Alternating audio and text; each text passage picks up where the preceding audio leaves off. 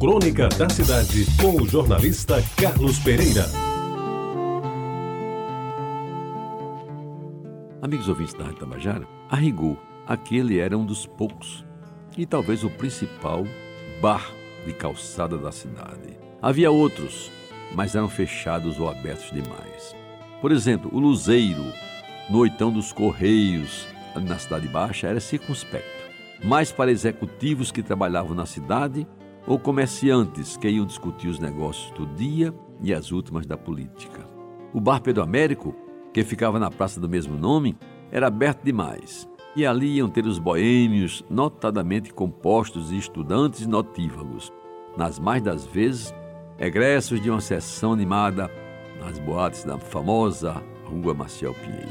No mais, havia a sorveteria Canadá no térreo do Paraíba Palace Hotel, que tinha mesas na calçada mas nas suas cadeiras sentavam-se mais senhoritas da sociedade para tomar um bom sorvete do que cavalheiros a quem se servia no máximo uma cerveja Brahma Teotônia.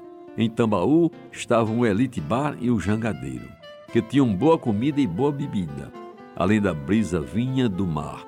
Mas para chegar lá, naquela época, ou se ia de bonde ou de carro, para quem tinha esse desfrute, coisa difícil. E pior, no inverno de abril a agosto, ficavam as moscas, e nem a excelente sopa de cabeça de peixe do Elite conseguia atrair fregueses.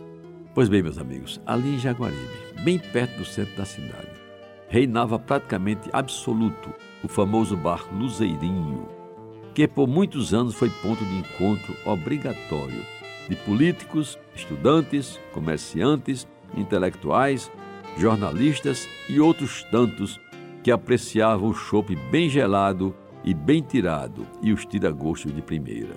As mulheres eram minoria, poucas frequentavam o bar, apesar do ambiente rigorosamente familiar, assegurado pelo proprietário, o respeitado Antônio Gordo, de saudosa memória. Aliás, a preferência pelo Luzerinho era explicada também pela presença permanente de Antônio, que acertou na maneira de fazer funcionar o seu bar. Tinha a cerveja mais gelada, o chope mais bem tirado com ou sem colarinho, o rum exato na medida certa, servido em copo alto de vidro fino e não naqueles horrorosos copos de caldo de cana, com uma casquinha de limão que só ele sabia tirar. Os petiscos servidos eram de dar água na boca, e por conta disso as comidinhas do Luzerinho fizeram história na gastronomia paraibana a começar pelo inigualável picado de porco, que alguns chatos chamavam de sarapatel, coisa de pernambucano, que era consumido nas noites das quartas-feiras e que inundava o bar de gente vinda de todos os cantos para saborear a iguaria. Como não havia reserva de mesas, tinha gente que chegava antes do pôr do sol para não ter de esperar na fila. O pombo frito era outra parede preferida. Ora, parede é tiragosto naquele tempo. Tanto quanto o nambu assado ou ainda o casquinho de caranguejo mais gostoso da cidade. Lembro muito bem que quando voltava da missa do galo na igreja do Rosário, no final do ano, a parada no Luzerinho era certa. E que delícia era saborear um pombo recheado regado a um chope bem gelado.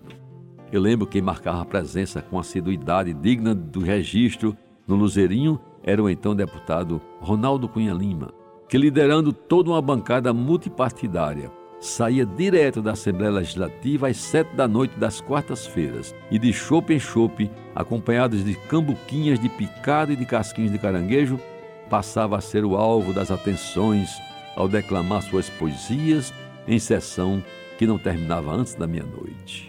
Meus amigos, o Luzerinho ficava na Vasco da Gama, bem perto da esquina com a Capitão José Pessoa. Foi um bar que se inscreveu como um dos mais frequentados em toda a história da boemia pessoense. E certamente um dos segredos do seu sucesso, além das bebidas e das comidas já referidas nesta crônica, era o lema da casa, não escrito na parede, mas repetido pelo seu dono, o inesquecível Antônio Gordo. Aqui só não se tolera duas coisas, fiado e puta, o resto se aguenta. Era assim o Luzerinho o grande bar da minha adolescência, sem dúvida, o nome mais expressivo em bares de calçada da história dessa encantadora cidade de João Pessoa. Você ouviu Crônica da Cidade, com o jornalista Carlos Pereira.